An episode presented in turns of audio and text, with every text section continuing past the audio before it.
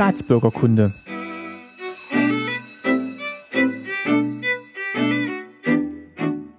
Folge 10, schönen guten Tag. Mein Name ist Martin Fischer und ich freue mich, dass ihr wieder zuhört bei Staatsbürgerkunde. Bei mir sind heute wieder meine Eltern Christine Fischer.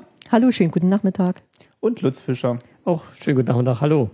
Und wir begrüßen euch zum zweiten Teil unserer Medienreihe. Letztes Mal hatten wir gesprochen über Zeitungen und Zeitschriften in der DDR und wollen heute weitermachen mit dem Thema Bücher in der DDR.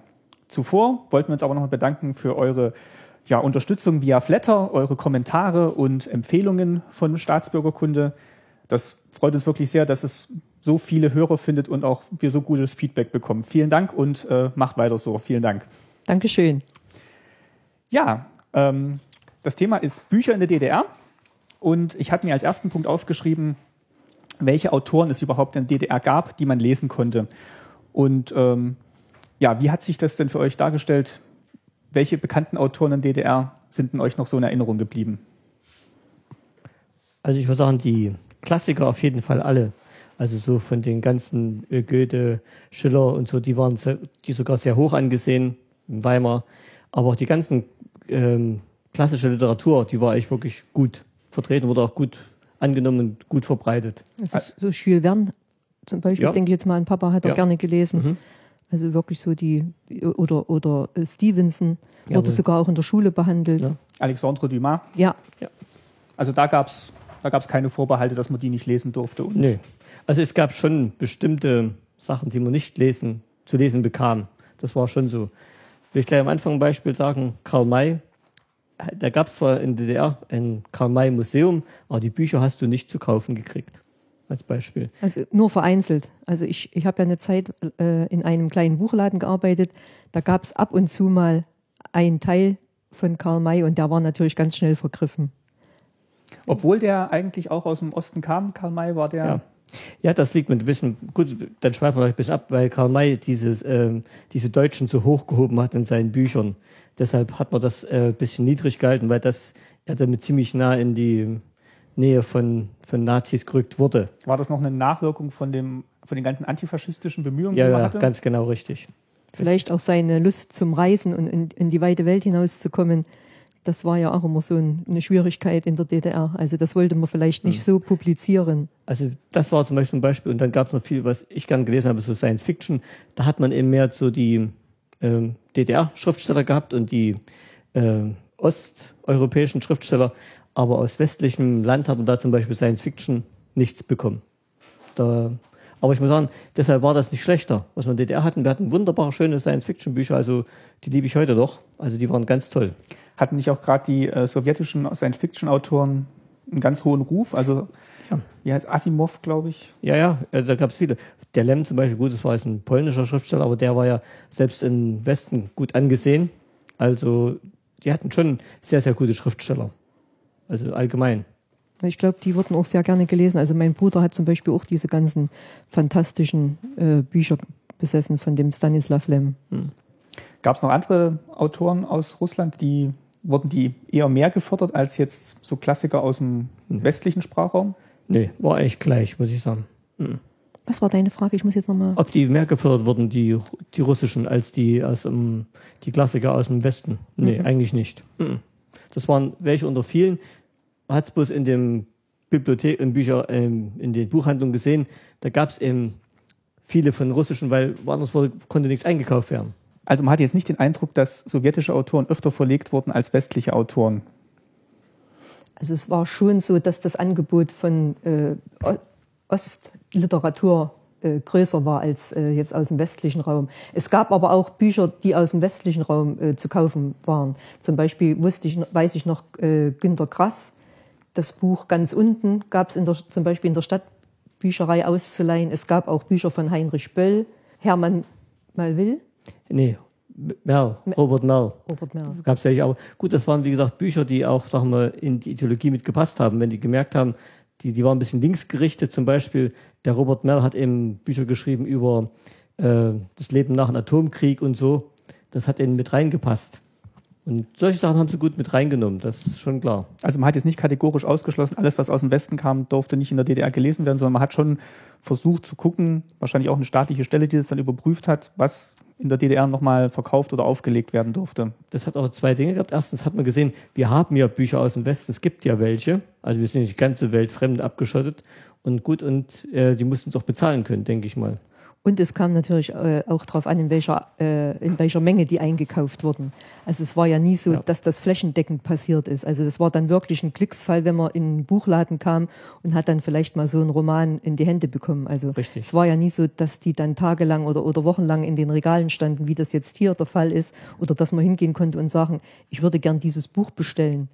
Ja, äh, das, das gab es mal eine Zeit lang und dann gab es eben. Da, da gab es vielleicht in Weida in unserer Kleinstadt drei, vier Exemplare. Und wer halt das Glück hatte, äh, ja. dazu zu kommen, dann äh, konnte das dann kaufen. Also man hat jetzt nicht versucht, die eine Seite gegen die andere auszuspielen. Es gab halt einfach das Angebot, was es gab, und das war halt ideologisch vorausgewählt. So würde ich sagen. Und begrenzt. Ja. Und begrenzt. Und zwar überall. Also die haben nicht massenweise von allen möglichen Sachen gedruckt, sondern immer bloß in eine bestimmte Menge. Und dann war im Schluss. Waren das dann importierte Bücher, wisst ihr das? Oder waren die dann nochmal nachgedruckt in der DDR? Das kann ich jetzt nicht sagen. Also ich meine, die waren aber dann schon aus den äh, äh, Verlagen, also nicht nochmal nachgedruckt. Nicht es noch gab welche aus den Verlagen, ja. Gut, dann kommen wir vielleicht mal dazu, wie denn überhaupt so das Bücherlesen als Hobby oder als Lesekultur in der DDR gehandhabt wurde. Ähm, habt ihr mit Freunden oder Bekannten, also sei es in der Schulzeit oder dann später auch, ähm, war Lesen wirklich so ein, so ein Hobby, was man gemacht hat, weil ja, weil es einfach zu beschaffen war, weil Bücher überall verfügbar waren. Du hast gerade Bibliotheken angesprochen. War das, war das was Übliches, was man abends gemacht hat?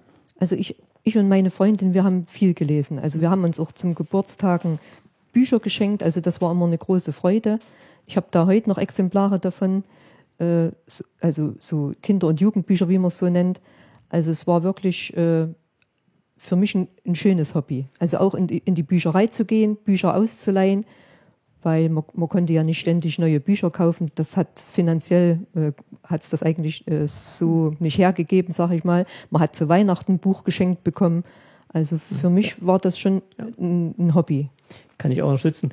Also das Lesen selber wurde schon gefördert, wurde schon gewünscht, muss ich sagen, von allen Seiten. Deshalb hatten die Bücher auch ziemlich niedrige Preise, feste Preise, muss ich sagen, damit eben lesen kann jeder. Und Bibliotheken wurden auch sehr gefördert und gut ausgestattet, muss ich sagen.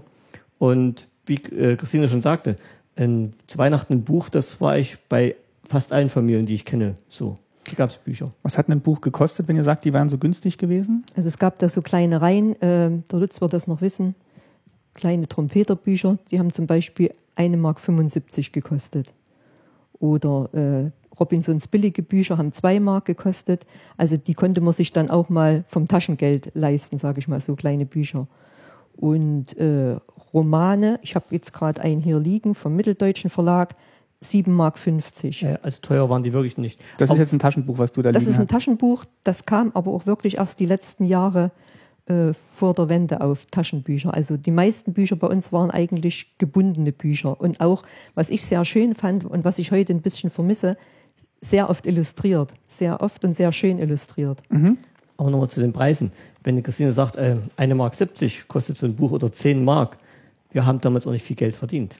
Ich habe als Lehrer angefangen mit 600 Mark. Wenn du dein Buch nimmst für 10 Mark, da ist das ja schon ein Sechzigstel von Monatslohn.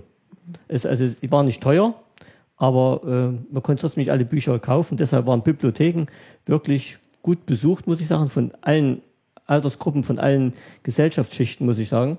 Und zum Beispiel, ich habe, ich war ein sehr guter Kunde mit einer Bibliothek. Ich habe meine kleinen Geschwister schon, die waren erst drei und vier Jahre. Die habe ich schon mit, mit in die Bibliothek genommen und habe für die mit Bücher ausgeliehen. Die durfte noch nicht.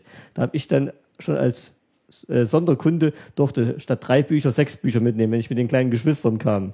Und da haben, da haben wir äh, ganz freudestrahlend nach Hause gegangen und haben die Bücher dann dort angeschaut.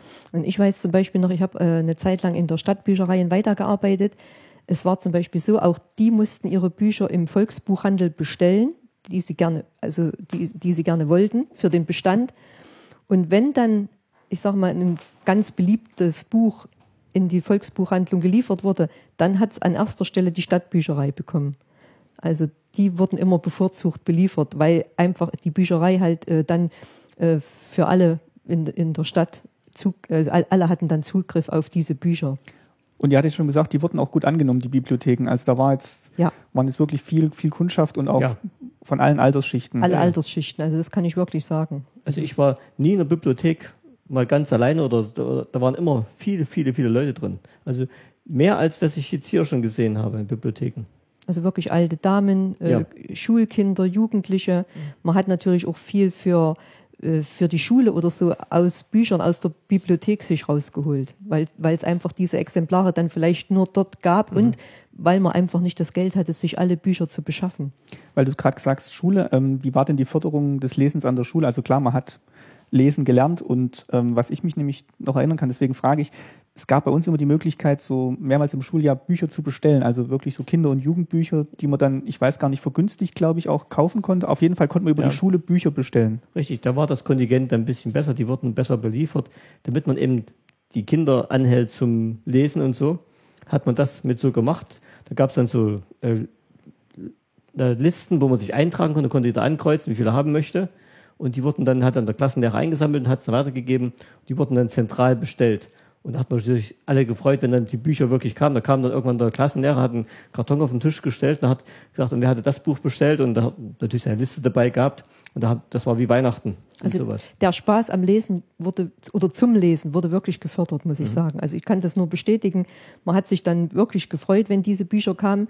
Und weil das immer so eine bestimmte Reihe war, hat man sich dann halt zu Hause auch so wie eine kleine Bibliothek anlegen können. Wenn du mir gerade mal das Buch gibst, was hier oben auf dem Stapel liegt. Also wir Halt. haben, warte mal kurz, ähm, wir haben, das waren diese Alex-Taschenbücher, die du vorhin schon mal erwähnt hattest. Also da hatten wir, glaube ich, auch ganz, ganz viele. Das waren halt wirklich so, ja, auf so ein bisschen holzhaltigem Papier gedruckt, aber ja, schönes Cover und halt wirklich als Taschenbuch. Hat jetzt gekostet ähm, zwei Mark. Gab es zum Beispiel Dr. Doodle, also wirklich auch ähm, Klassiker der Kinderliteratur. Ähm, ja, ich, da, da habe ich auch viele Bücher drüber bestellt. Du wolltest gerade noch was sagen? Ich sagen wollte, gerade Bibliothek und den kleinen Trompeterbüchern und so. Weil, wo wir gewohnt haben, gegenüber war so ein kleiner Schreibwarenladen und da waren, die hatten auch Bücher, aber nur diese kleinen Bücher, die Trompeterbücher und die Robinson-Bücher hatten die. Und da haben wir meine Schwestern und ich immer Geld gespart und haben uns dann, so wie wir Geld hatten, uns so kleine Bücher gekauft. Wir hatten wirklich viele von den kleinen Trompeterbüchern. Und da haben wir dann selber bei uns Bibliothek gespielt. Die haben wir richtig so beschriftet hinten mit kleinen Nummern dran gemacht, hatten in einen kleinen Lesezettel reingeklebt, da hat ihr einen Leserausweis gekriegt. Da haben wir dann die Eltern unsere Bücherei gespielt. Genau so habe ich es auch gemacht, ja. Ich hatte mir dann auch so ein kleines Regal hatte ich dann bekommen und da waren die alle schön reinsortiert. Also wie, wie Bücherei, ja. Vielleicht können wir die Reihen mal kurz ein bisschen beschreiben. Also ich habe ja gerade schon angefangen hier eben mit diesen Alex-Taschenbüchern. Also es sind jetzt so im Format, ähm, ja, also normales Taschenbuchformat ähm, ähm, mit bisschen, ja, wirklich holzhaltigem Papier und ähm, ja, ohne Illustration jetzt. Ich glaube, gab es auch mit Illustration. Genau, gab es auch mit Illustration, Dr. Doodle. Und äh, ihr hattet jetzt gerade noch erwähnt, zum Beispiel die kleinen Trompeterbücher. Und könnt ihr mal beschreiben, was das für ein Format war? Das war ähnliches Format. Auch kleiner noch, noch kleiner. Ein kleines bisschen kleiner, die äh, Robinsons billige Bücher. Nee, Und, die, nee, die kleinen Trompeterbücher. ach, die kleinen Die, kleinen, Trompeterbücher. die, Ja, waren, die waren sehr klein. Die waren bloß so 10 Zentimeter mal 8 Zentimeter so. ich würde sagen, groß. die Größe von früheren Vokabelheft hatten Ja. die so. so. Ja. Aber war Hardcover und, und Ja. auch so glänzend. Gell? Der, der. Umschlag war so, so glänziges. Äh, Und es waren auch keine Papier. großen, waren auch keine großen Romane, das waren eben wirklich kleine Kindergeschichten von vielleicht 30, 40 Seiten. Viel mehr war da nicht drin. Ja. Also es waren wirklich Kinderliteratur. Ja, Ja. es war nur Kinderliteratur. Und die äh, Robinsons billige Bücher, die ihr noch erwähnt hattet, war auch Kinderliteratur. Vielleicht schon eher noch ein bisschen für ältere Kinder. Ich sage jetzt mal so, ja, stand immer hinten drauf. Es war ja immer so eine Altersangabe drauf. Ging dann, glaube ich, so bis 12 oder 13 Jahre. Ja. Und die waren auch Hardcover. Und die hatten, waren aber so eher matt. Da, das war eher matt. Die Trompeterbücher waren, äh, die, die waren so, ich weiß nicht, wie man das nennt, also Glanz. ähm, ja, also so ein bisschen, so ein bisschen Lack, lackiert noch der, der Einband Ja. und dann auch Fadenheftung, also wirklich und halt bunt illustriert, also wirklich schön, schöne Bücher. War eine nette Sache. Und wie gesagt, wie der Lutz schon sagte, man konnte sich halt auch mal vom Taschengeld kaufen. Und das war dann ganz toll, wenn man in, äh, in die Buchhandlung ging und konnte sich selbst ein kleines Buch kaufen. Aber sonst hatte ich ja schon gesagt, waren äh, Taschenbücher erst gegen Ende der DDR-Zeit Halt. Usus. Äh, eine, eine Reihe gab es noch, und zwar die Reklambücher. Das waren nur Taschenbücher. Die gab es schon immer so in der Form. Äh, und dann gab es auch eine. Moment, Re Reklam ist so, wie wir es heute auch noch kennen, diese Ja. kleinen gelben Reklamheftchen. Ganz genauso, die sahen fast genauso aus. Aber nicht gelb, Die waren weiß. waren weiß. Waren weiß. Weiß mhm. mit schwarzer Schrift. Ja. Aber es war auch der Reklamverlag. Ja, Ja, der war ja eigentlich aus Leipzig, der Reklamverlag, und der ist dann nach dem Krieg dann bloß irgendwie umgezogen in den Westen. nach der Wende. Aber, aber die, von, von, nach dem Krieg ist der, ist er umgezogen im Westen und da gab es dann in der DDR einen Reklamverlag und einen im Westen. Und der Original war aber aus Leipzig. Und die haben quasi die Eigentümer, die damaligen sind im Westen gegangen. Ach so, ja, So. okay. Und die waren schon immer in Taschenbuchformat. Moment, ganz kurz. Also ich habe es gerade mal nachgeschlagen. Hier steht's. Also Reklamverlag wurde 1828 in Leipzig gegründet und ähm, ging dann genau und zog dann im September 47, also dann nach dem Krieg, äh, nach Stuttgart, also in die Nähe von Stuttgart. Und letztendlich wurde dann nämlich auch in Leipzig 2006 steht hier bei Wikipedia das ja das Verlagshaus dort aufgelöst. Das habe ich gemeint. Entschuldigung, das habe Das, ich ist, gemeint. das, das ist ja. natürlich schade. Das Ja. ist original Verlagshaus aufgelöst. worden. Aber wie gesagt, Aber das war dann der Reklamverlag Leipzig, der dann quasi die Reklambücher ja, für die DDR produziert Ganz hat. genau. Also es Genau. waren jetzt keine Richtig. Importe dann aus Nein, dem Westen. Nein, die waren selbst äh, Okay. das hergestellt. war ein eigener Verlag, richtig. Und das waren Taschenbücher. Und dann gab es noch ähm, so einen Buchclub. Den hat, da war mein Bruder drin. Der, da konnte man dann im Jahr ähm, zwölf Bücher musste man nehmen. Wie hieß der? Buchclub 65 hieß er, da muss man zwölf Bücher nehmen und durfte dann, hat eine zweite Liste gekriegt mit Austauschbüchern. Wenn von den zwölf äh, ein paar nicht gefallen hat, durfte man, glaube ich, drei durfte man dann austauschen. Und ich glaube, da waren ein Großteil auch Taschenbücher nur. Ich habe es bei meinem Bruder gesehen, der hat dann, der war in einem Buchclub drin, der hat dann am Ende eine riesengroße Bibliothek gehabt. Die waren auch sehr preiswert, die Bücher von dem Buchclub 65.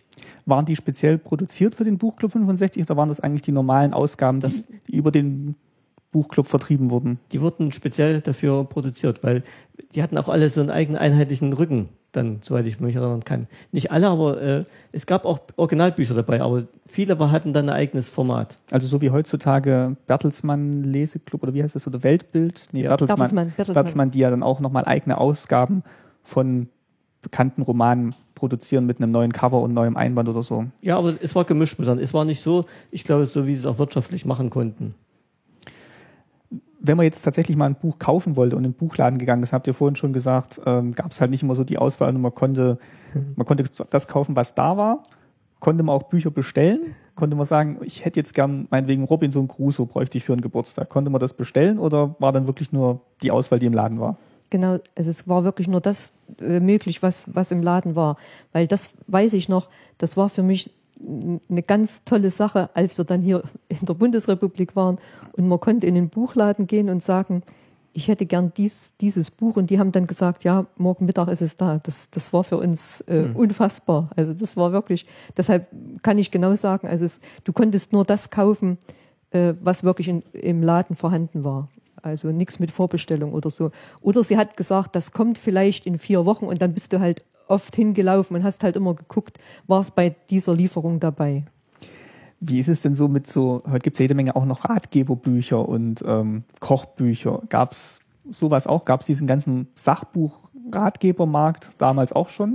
Es Doch. gab, es gab solche Bücher, also Ja. es gab Kochbücher, aber, aber wirklich ganz wenige Exemplare. Also es gab drei, vier Kochbücher, möchte ich jetzt mal sagen, und die hatte fast jeder Haushalt. Ja. Und äh, es gab dann äh, so Enzyklopädien, die waren eigentlich sehr gut. Gab es dann für, äh, eins hieß die Frau und eins hieß das Kind. Aber damit war auch schon fast äh, so diese Sparte erschöpft. Also es gab nicht diese unendlichen Ratgeber und, und für alle Lebenslagen Bücher, die es die es heute massenhaft gibt. Also das, äh, nee, kann ich mich nicht erinnern. Und Was uns geärgert hat, gerade bei diesen Fachbüchern, äh, da war es eben so, die Fachbücher wurden, es wurden viele gedruckt in der DDR. Es wurden viele exportiert. Das heißt, wir, wir konnten sie gar nicht kaufen. Ab und zu gab es da mal äh, so zweite Wahl oder so, da gab's, da konntest du solche Bücher auch mit kaufen. Mein Vater hat mal so ein dreibändiges Lexikon geschenkt bekommen von seinem Betrieb. Das war ganz toll. Das war eigentlich für den Export gedacht gewesen zum Beispiel und die konntest du dann eben nicht kaufen. Wenn du aber Glück hattest, bist du an sowas rangekommen. Aber Ja. weil du gerade sagst, Lexika, das stimmt. Deine Mutter hat uns, ich glaube, ich ein vierbändiges Lexikon, so, äh, weiß nicht, wie oft das rauskam, vielleicht im, im Jahr ein Band oder, oder im halben Jahr ein Band.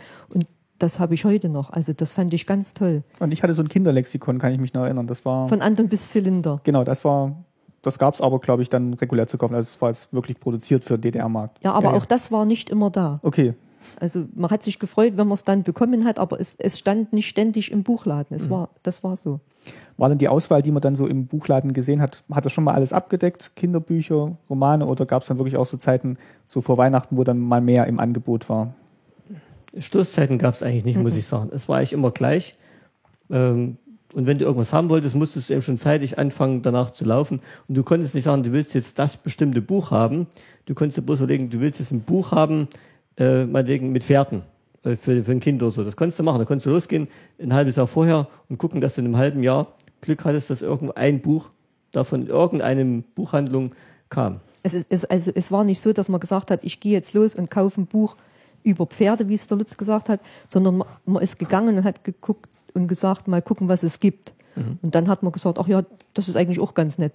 Also mir ist es zum Beispiel mal so gegangen, das habe ich dir ja schon oft erzählt, das war kurz vor Weihnachten und ich war im, im, im Volksbuchhandlung, hieß das, und da brachte die vier Bücher rein, also A2 Stück vom Pumuckel. Und die Sendung oder die Serie hast du schon als Kind äh, geguckt. Obwohl man es eigentlich nicht gucken durfte wahrscheinlich. Ja, wir hatten halt das Glück, dass wir ähm, äh, ARD und ZDF empfangen konnten. Kommen wir dann in der nächsten Folge, denke ich, drauf. Ja. Aber, aber Pumuckl, das Buch, gab es dann in der DDR zu kaufen. Also wie gesagt, es gab Band 1 und Band 2 zweimal. Und das habe ich ge gekauft und die Kundin, die nach mir reinkam. Und damit war es wieder alle. Und da war ich so glücklich. Ich habe mich, glaube ich, mehr auf Weihnachten gefreut als du, weil ich wusste, was ich, was ich dir dann schenke. Und du hast diese Bücher, glaube ich, heute noch, die das war- beiden ja. Bände. Die habe ich heute noch. Und das war ein Riesenschatz, sowas. Ja, Gell? das war was ganz Besonderes, Ja. also diese Bücher zu bekommen. Die waren auch hübsch illustriert. Und, und bei Büchern war es genau wie bei allen anderen Produkten in der DDR. Du bist eben oftmals in die Buchhandlung reingegangen und hast gesagt, mal gucken, was wir haben. Genau. Und wenn du Glück hattest, haben sie gerade irgendeine Lieferung bekommen und es waren schöne Sachen dabei. Aber du bist immer so durchgeschlendert und hast geguckt mal, was gerade da ist. Und du konntest nicht sagen, ich gehe jetzt rein und kaufe das. Du musstest gucken, was da ist. Habt ihr da jetzt im Rückblick eher das Gefühl, ihr habt dadurch auch viele neue Autoren entdeckt oder habt ihr da eher viel auch ähm, ja, nicht so, nicht so gute Literatur zu lesen bekommen, weil es halt das nicht gab, was man eigentlich lesen wollte? Gut, man konnte ja jetzt gar nicht so sagen, ich würde gerne was von dem Autor lesen oder so.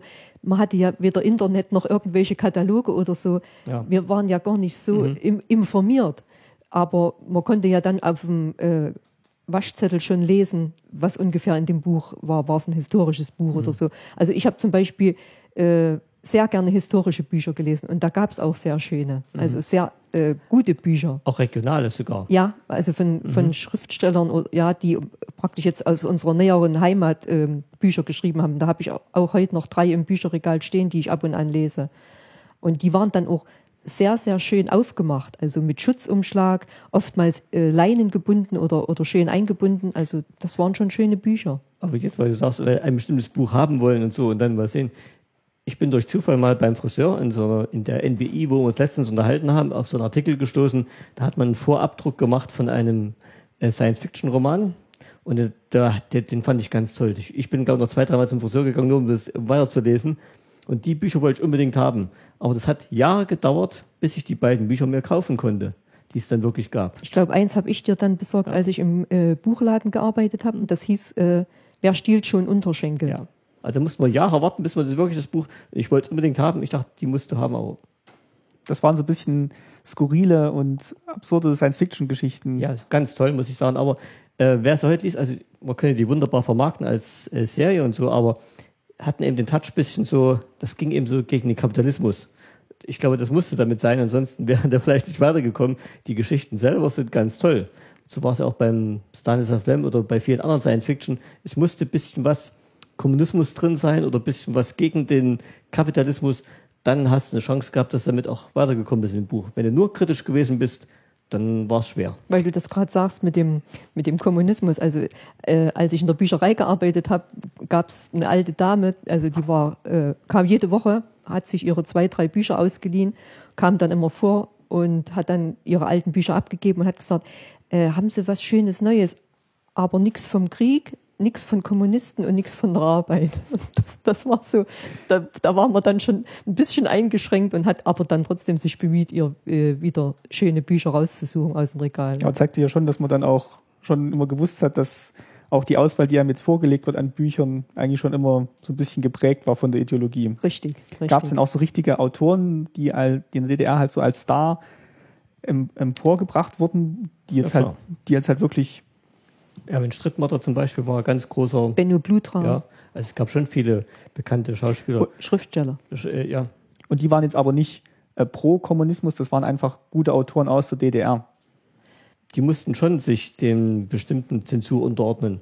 Die Bücher wurden nicht einfach, konntest du schreiben, die, die, die werden jetzt gedruckt, die wurden nochmal zensiert und lektoriert und so weiter. Und da wurde schon vieles rausradiert, was nicht in den Kram gepasst hat. Aber das waren jetzt keine so Marionettenautoren, die jetzt wirklich, die haben schon ihre eigenen Dinge geschrieben und das, Martin, das können wir schlecht einschätzen, weil wie gesagt, mir, es, es gab ja nicht so die Presse und die Veröffentlichungen und die Interviews, wie, wie wir das heute kennen. Also zum Beispiel, wenn du jetzt an das Buch Der Turm denkst, ähm, da kommt das ja raus, wie die Bücher zensiert wurden und Ja. nochmal zum Lektor und nochmal rausgestrichen. aber als Leser hat man das eigentlich gar nicht mitbekommen. wir haben es vermutet und so, aber ähm, und dadurch, dass man dann ähm, zu kaufen bekam, was es zu kaufen gab, äh, wusste man ja, in welche Richtung das geht.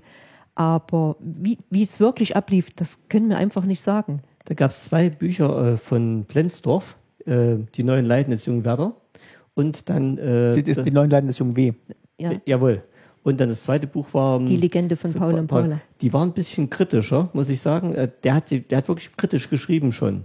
Und da hast du auch gemerkt, die Bücher wurden einmal verlegt und dann nie wieder. Wenn du Glück hattest oder hast eins bekommen oder hast mal einen gefragt, hast du das vielleicht? Da hat man es untereinander ausgetauscht, die Bücher. Muss sagen, aber äh, die wurden schon verlegt, aber wo man gemerkt hat, was die für eine Meinung produzieren, da hat man sofort die Auflage eingeschrumpft und eingestampft und Das heißt, es, man hat es jetzt nicht eher zugelassen und gesagt, okay, das dürfen die Leute jetzt mal lesen, sondern es ist eigentlich mehr durch die Zensur gerutscht, Ja. als dass es jetzt wirklich bewusst mal als kritisches Buch rausgebracht wurde. richtig, ganz vielleicht, genau. vielleicht, ja. Und ich habe auch mal mit einer Bibliothekarin gesprochen, weil es, es gab ja schon äh, so die sogenannten kritischen Bücher, wo man manchmal gedacht hat, wow, dass wir das hier kaufen können. Und dann hat die gesagt, du, das ist so eine geringe Auflage, die schaden niemand. Also wenn das, wenn das dann äh, 100 Familien, sag ich mal, im Bezirk Gera in die Hand kriegen, wenn überhaupt, dann, dann macht das keine Revolution oder so. Also, Und, und selbst von den russischen Kritikern, Solzhenitsyn und so, hast du keine Bücher gekriegt. Ob, obwohl, sie, Die gab's gar nicht. obwohl sie russische Autoren waren. Ja, die gab's nicht. Andererseits, du hast ja mal gesagt, Erich von Däniken war auch verboten in der DDR. Ja, ja. Da hätte ich jetzt, wo man es danach nach der Wende mal gelesen hat, ähm, hat man sich eigentlich gewundert, warum so ein absurdes Buch eigentlich verboten war. Aber ich, ja, das stimmt schon. Auf jeden Fall. Aber ich muss sagen, äh, es gab einen Film. Es gab einen Film über den in der DDR. Und den haben die ausgestrahlt. Das war auch nicht, auch nicht lange. auch Äh, genau, auch nur ein bloß- oder zweimal. Die gab es bloß zwei Wochen oder drei Wochen, wo sie gemerkt haben, was das wieder äh, produziert, da haben sie wieder das gleich wieder sein lassen. Aber den gab es. Also es gab schon solche Ausrutscher, wo sie, wo irgendein Funktionär mal nicht ganz mitgedacht hat und nicht gedacht hat, was kann denn da noch dazu folgen. Da haben sie eben sowas durchgelassen. Was mir noch einfällt als ähm, Schüler oder als Jugendbuchautor, also al- als Schüler habe ich ein Buch gelesen von einem Jugendbuchautor, äh, der brave Schüler Ottokar. ja. Und ähm, da geht's halt auch so ein bisschen drum, was er so in der Schule erlebt oder mit seinen Freunden. Und da habe ich, also wenn man es dann später nochmal gelesen hat, hat man auch immer so einen Eindruck, da sind auch immer so kleine Spitzen gegen das Schulsystem und gegen den Staat generell drin. Aber, aber nicht bloß, wenn es genau liest, gerade Ottokar, das war immer eine, das war die Lektüre, die haben die Lehrer immer kurz vor den Ferien gelesen. Weil erstens ging es ein bisschen selber gegen die Schule und so. Also, aber wenn es genau liest, da waren auch viele Sachen drin, die die Jungpioniere oder sagen wir mal das äh, Verhalten ein äh, bisschen fördern sollten. Eben, dass du dich den Eltern gegenüber ordentlich verhalten sollst und Klar hat er Blödsinn gemacht, aber hinterher kam da immer die moralische Kutsche und gesagt, ah, aber das darfst du ja eigentlich, eigentlich musst du das ja so und so machen. Das war lustig in dem Augenblick, aber man hat die Kinder schon damit ein bisschen erzie die erziehen wollen. Also es war nicht bloß kritisch. Was hier noch auf unserem Bücherstapel liegt, ähm, das ist eine Reihe, Moment, mal hier drunter gucken, ähm, von, Moment, wie heißt der richtig? Ähm, Alexander Wolkow. Alexander Wolko und ähm, eine Reihe und der erste Band heißt Der Zauberer der Smaragdenstadt. Und wenn man sich schon das Cover anguckt, fühlt man sich eigentlich schon erinnert an den Zauberer von Oz. Ähm, vielleicht kannst du mal als Kenner der Materie was zu dieser Reihe sagen, weil ich glaube, am Anfang orientiert sich tatsächlich noch am Zauberer von Oz und Ja. dann entwickelt sich es aber anders weiter. Also die Bücher kenne ich als von meiner Jugend noch. Die habe ich mir sehr gewünscht damals und da haben wir auch viele davon gehabt. Es ist so, dass der erste Band ist wirklich der Zauber von Oz nacherzählt. Es ist nicht einfach bloß übersetzt, es ist einfach neu erzählt worden. Auch dieselbe Geschichte mit denselben Figuren, aber ich finde sogar noch ein bisschen liebevoller als beim Original. Ich habe das Original dann erst hier gelesen, wo ich hier war. Und dann später hat der Wolko die Geschichte einfach weiterlaufen lassen und hat dann über dieses äh, Reich von dem Zauberer von Oz äh, quasi noch weitere Geschichten gemacht, noch weitere Figuren erfunden.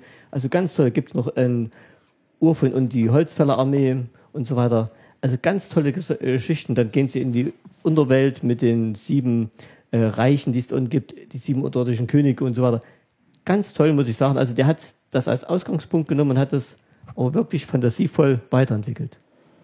Und was mir dann später noch als Leserin gefallen hat, ich sag mal so im Alter von 14 bis 17 Jahre, da gab es Verlag Neues Leben und das nannte man damals so, ich weiß nicht sagen, Jungmädchenbücher, mhm. ja, ist, ist fast schon, äh, ist kein guter Titel, aber da zum Beispiel war ein Titel Mein elftes Schuljahr oder Magdalena, also da wurden wirklich so Themen angesprochen, die als äh, als Teenager einen halt äh, interessieren und bewegen. Und die Bücher fand ich sehr, sehr schön. Und die wurden auch gut angesprochen, die Themen, oder war das Nee, die wirklich waren- auf so einer bisschen ja, kitschig ideellen Ebene? Oder war es wirklich ernst, ernst genommen, die, die Leserschaft? Ich fand es ernst genommen. Also gerade dieses Buch Magdalena, das war ganz toll. Also das war ein schönes Buch für, für dieses Alter. Ähm, wir hatten ganz zu Anfang von unserer Sendung haben wir mal gesagt, dass eben das Lesen gefördert wurde. Äh, das stimmt schon. In der Schule gab es extra Bücher, die wurden, auch, genau wie es hier ist, auch wurden eben durchgesprochen und so. Und das war eigentlich ein Punkt, wo ich gesagt hätte, die haben eigentlich mal mir das Lesen verleiten können fast. Da gab es ein paar Bücher drin, die Also in der offiziellen Schullektüre. der ja, weil die man eben gelesen hat im Laufe des Schuljahres. Äh, da hätte ich gesagt, äh, da willst du lieber gar nichts mehr lesen. Genghis Aitmatov hat man da gelesen äh, von irgendeinem russischen Schriftstellern. Dann Cha- Chamila. ja, die Schatzinsel, die hat man dann so gelesen, die war sowas von langweilig dann, weil sie die so zerpflückt haben. Also da, eigentlich ein tolles Buch und so.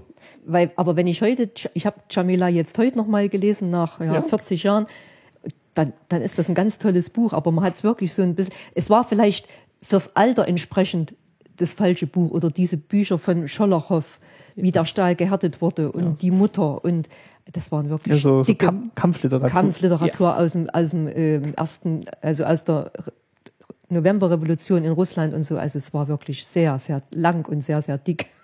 Der Fehler war, dass sie die Bücher dann wirklich so zerpflückt haben und dann auf ihren sozialistischen Inhalt abgeklopft haben oder immer wieder versucht haben, eine Parallele zu finden zur heutigen Welt und dann eben sagen, und das können wir aus unserer, für unseren So- Sozialismus mit rausnehmen. Also diese Wendung zum Sozialismus musste immer mit sein. Das war, Aber ist ja schon eine Leistung, wenn man das bei der Schatzinsel schafft. ja, na gut, ob wir das so hingekriegt haben, aber dann haben sie vielleicht hingestellt, wie furchtbar das so früher war, wie die Kinder ausgenutzt wurden. Irgendwas haben sie immer hingekriegt. Oder bei, da gab es so den äh, Victor Hugo, der mussten mitlesen und das haben sie, da haben sie immer bloß das so rausgesucht, wie sie es eben eigentlich wollten und nicht wissen, was eigentlich in, an den Büchern drin steckte. Deshalb, wenn man die Bücher heute nochmal lesen würde, Liest man sie ganz anders, ja, Jawohl. liest man sie ganz anders. Also auch bei den ganzen Klassikern hat man eigentlich schon versucht, äh, Ja, die Ideologie mit reinzubringen. ja. Selbst bei Goethe und Schiller, ja, ha, die haben sie es geschafft. ja. Aber es klingt jetzt eigentlich schon so, als ob es dann doch für jeden Lesegeschmack zumindest mal was gab. Ähm, natürlich nicht in der Auswahl und auch nicht in der ähm, Meinungsvielfalt, wie es wahrscheinlich heute angeboten wird. Ach doch, es gab genug. muss ich sagen. Also es gab wirklich, es gab ein großes Angebot an Büchern, muss ich Aber sagen. jetzt nicht regimekritische Bücher oder Nee. Leute, die sich.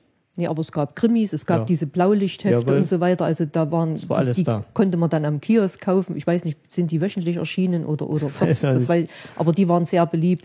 Also es wurde es wurde schon äh, jedes Spektrum irgendwie abgedeckt. Weil West, we, die Western gab es wenige. Western. Weil du gerade sagst, Krimis, ähm, wurde sowas wie ähm, Edgar Wallace oder Georges Simenon, konnte man sowas kaufen? Oder Ja. war das, das, weil das Doch. war ja gerade auch so die. Doch. Migré konnte man kaufen, es gab es wunderbar. Also das war schon, doch Krimis war, ging auch Äh, gut. Aber es war, ich muss es wieder einfügen, es war wie mit allem, es gab es mal und Ja. dann war es wieder weg. Richtig. Also es, es stand halt nicht ständig im Bücherregal zum Kaufen. Aber der Krimi, der war schon eine Literaturgattung, die man, Ja, ja, die man auch lesen konnte. Ja, Ja, Ja, natürlich. Wenn ihr jetzt sagen müsstet, was so eure Lieblingsbücher waren, die ihr in der DDR gelesen habt oder vielleicht heute auch noch lest. Also du hast gerade gesagt, diese, diese Jugendliteratur, die du gelesen hast, hat dir sehr gefallen? Dann hat mir zum Beispiel auch gefallen Cuvadis, habe ich sehr gerne gelesen. Also ich habe sehr gerne ähm, historische Bücher gelesen. Über. Dann gab es eine Schriftstellerin, die Waltraud Levin, die, da habe ich zum Beispiel gelesen Herr Lucius und sein schwarzer Schwan. Da ging es also auch um, um diese Zeit ja, des Römischen Reiches. Also sowas habe ich halt äh, sehr gerne gelesen. Gegenwartsliteratur gar nicht so nee, viel. Gar das, nicht so viel. Das, das wollte eigentlich fast kaum jemand ja. richtig lesen. Kinderbücher wieder ja. ja. Also direkt Kinderbücher. Ich habe hier mal mhm. eins vorliegen. Da sind ganz viele Kinderbücher zusammengefasst. Die es in der DDR gab. Die es in der DDR gab und die, die kannten alle. Also das Wolkenschaf und Heiner und seine Hähnchen von Benno Blutra. Also die waren ganz, ganz schön. Später dann, wie gesagt, eher diese Jugendliteratur oder historische Bücher. Ja. Aber Gegenwartsliteratur ging eigentlich gar nicht. Gräfin Kosel. Die wollte eigentlich kaum jemand lesen. Mhm. Also meine Bücher, die ich damals noch gerne gelesen habe, waren eben vor allem Science Fiction. Und da gab es ein Buch, der fliederfarbene Kristall. Und den habe ich, das habe ich geliebt. Das war jahrelang mein Favorit von, von Büchern. Aber kurioserweise, ich habe das nie selber besessen. Ich habe es bloß ausgeliehen gehabt, das konnten wir eben auch nicht kaufen. Und jetzt waren wir vor zwei, drei Jahren im Urlaub mal in der Ferienwohnung und da standen Bücher rum. Ich bin aus allen Wolken gefallen. Der hat die ganzen Science Fiction aus der DDR stehen gehabt und dieses Buch von Smirnov, der fliederfarbene Kristall. Ich habe es in den zwei Wochen noch mal schnell durchgelesen, weil ich es wieder hinstehen lassen musste. Aber das war ein richtig schönes Erlebnis. Da habe ich es wiedergefunden. Lutz, und was ist nochmal das Buch, was du so ganz oft liest? Menschen wie Götter. ja, weil es ist auch, auch ein russischer, russischer Science Fiction. Aber auch ganz toll gemacht kann man vergleichen mit äh, Star Wars. Mit Star Wars. Ähm, aber ähm, der Touch Kommunismus, wir haben gesiegt und jetzt gehört die Welt und das ganze Weltall uns. Das ist auf jeden Fall mit drin. Aber die Ideen und die, die Fantasie, die ist. Ist das wirklich so in dem Buch, dass der Kommunismus dann in den, in den Weltraum aufbricht oder ist das dann bloß ja. ver, nee, nee, das haben sie verkausuliert? Nee, nee, die haben dann, die haben dann die ganze äh, nicht bloß die Erde ist kommunistisch, sondern die ganze Weltenbund, die machen einen richtigen Weltenbund, so wie es jetzt die UNO gibt und so, aber eben kommunistisch und alle gleichberechtigt und so. Und dann ziehen sie eben aus, um eben ihre Ideale in die ganze Galaxis zu bringen. Und da treffen sie eben auf, auf Gegner, Gegner und die überzeugen sie natürlich dann auch, dass es so besser ist. Und das finde ich ein bisschen illusorisch, aber die Ideen selber, wie sie mit den anderen kämpfen und was das für welche sind, und ist schon toll. Aber zeigt dann auch wieder, dass Science Fiction eigentlich immer auch so ein bisschen was aussagt über die Zeit, in der das Buch geschrieben wurde. Ja, ja. Und dann über die, die es geschrieben haben. Gut, also mir fällt aktuell nichts mehr ein zum Thema Bücher, es sei denn, wir haben noch was vergessen, aber meine Liste ist eigentlich abgearbeitet. Also ich hätte noch einen, ganz kleinen Satz einzufügen und zwar erinnere ich mich, es gab ja dieses Buch äh, und die, auch dann später den Film Dornenvögel und das hatte eine ähm, Leserin aus der Stadtbücherei geschenkt bekommen aus dem Westen. Und das ging durch unsere aller Hände. Also wir haben das dann ganz heimlich untereinander getauscht. Also es, es war schon der Drang irgendwo da, auch mal was anderes zu lesen, als das, was halt äh, zu kaufen gab. Da möchte ich auch noch einen Satz anfügen, weil du sagst, äh, austauschen und so. Es gab Bücher, äh, oder mal Hefte aus dem Westen, Kurz Maler, solche Westernhefte oder dann Loro-Romane. Oder solche Gruselhefte. Ja die waren sowas von zerfledert und zerlesen. Cherry Cotton. Weil, Cherry Cotton. weil die sind durch bestimmt hunderte von Händen ja. gegangen. Ganze Stapel wurden dann im Haus von oben nach unten durchgereicht, von, von der Oma zur Nachbarin und so. Also das war schon das ganz begehrte Stück und du hast gesehen, wie zerlesen die waren. Ja. Gut, dann bedanke ich mich bei euch für diese Folge. Bedanke mich bei euch Zuhörern fürs Zuhören. Wir würden uns freuen, wenn ihr noch Kommentare und Anregungen zur Sendung habt, die ihr dann gerne unter dem Blog-Eintrag zum Podcast hinterlassen könnt. Oder auch gerne bei iTunes, wenn ihr da äh, zu unserer Sendung was sagen wollt. Ihr könnt auf Facebook schreiben. Also da ist die Adresse www.facebook.com slash Staatsbürgerkunde mit UE geschrieben. Auf Twitter gibt es den Account Ostsender. Ja, und wir freuen uns, wenn ihr weiterhin so aktiv seid. Wir freuen uns auch über jeden Flatterklick und wir bedanken uns am Schluss auch nochmal bei der Grundschule in Friedrichsfehn für das Pausenklingeln am Anfang im Intro und äh, wünschen euch jetzt eine schöne Zeit. Bis in drei Wochen. Tschüss.